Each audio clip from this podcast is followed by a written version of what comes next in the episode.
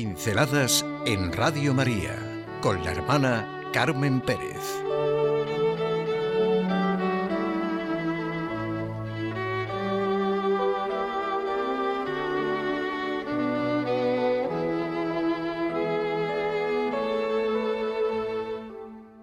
Mayo.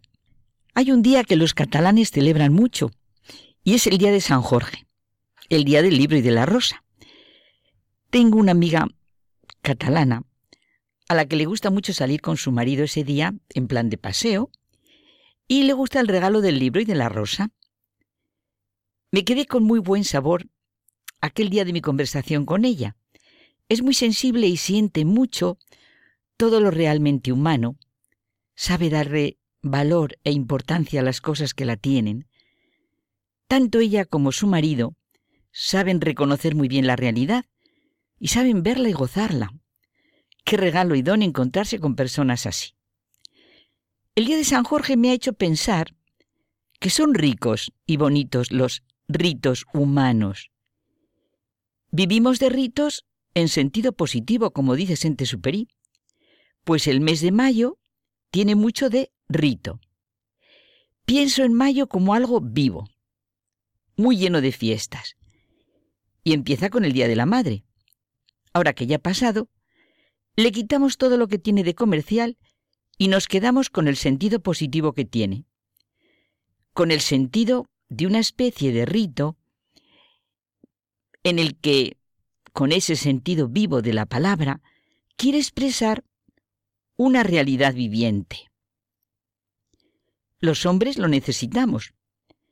Claro que todos los días son días de la madre, la madre nunca hace vacaciones de madre, no tiene sentido.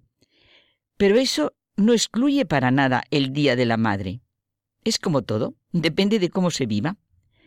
Para los católicos hay muchas fiestas y celebraciones en mayo. Claro, se está todavía en lo que llamamos el tiempo litúrgico pascual. La misma liturgia de los domingos es un estallido de vida, luz, misericordia, redención, y el mes entero es el mes de María. Los mayores seguro que estamos tatareando Venid y vamos todos con flores a Porfía, con flores a María que Madre nuestra es. Bueno, con flores a María y flores a Porfía, con emulación sana, porque Madre nuestra es. Mayo. Hay muchos refranes sobre Mayo. Me quedo con la experiencia, o mejor, con esa expresión tan cotidiana y sencilla del mes de María, mes de flores. Qué buen mensaje el que nos comunica el Papa Francisco.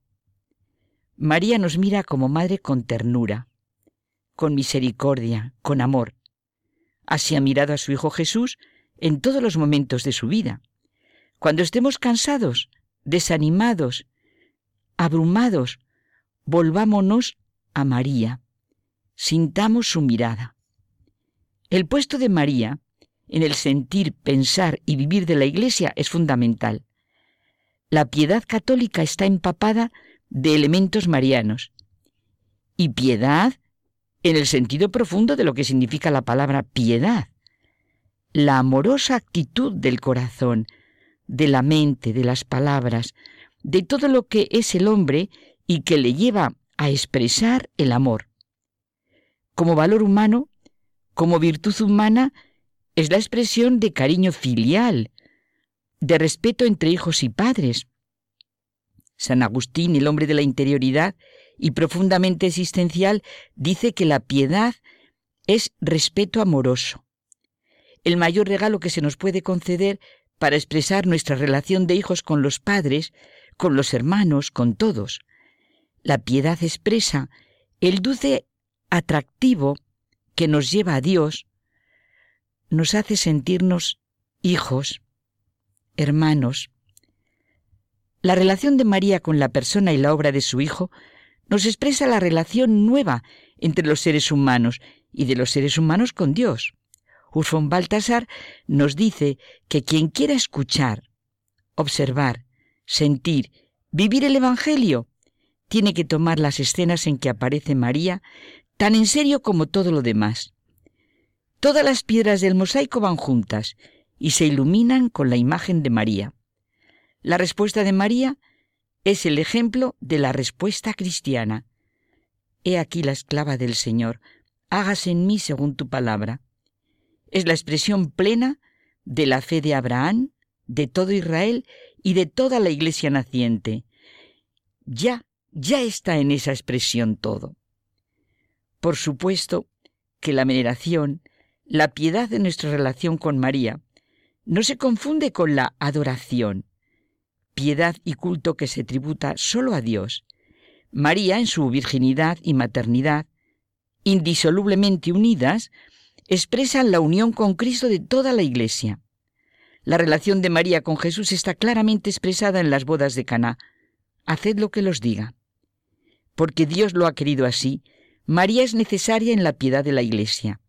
Esta piedad es auténtica si nos lleva a la correcta comprensión de lo que llamamos el credo, la fe. Las fiestas de María, las oraciones marianas más usadas, nos llevan siempre a la cercanía concreta con el Señor, al encuentro con Él, al misterio entero de la redención.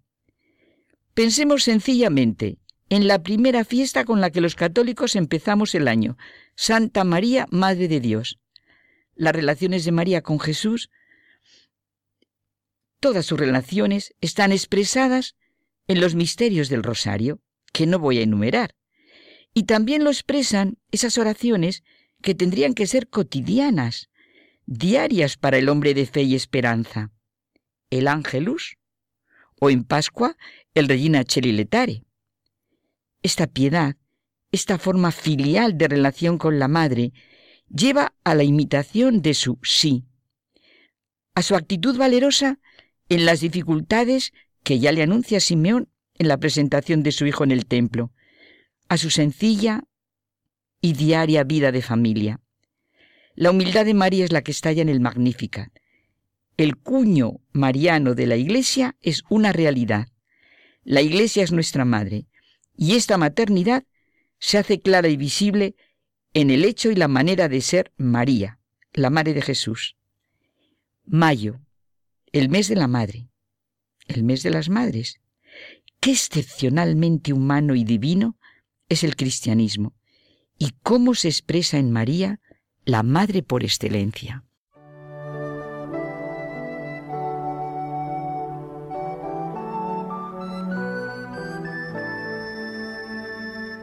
Pinceladas en Radio María con la hermana Carmen Pérez.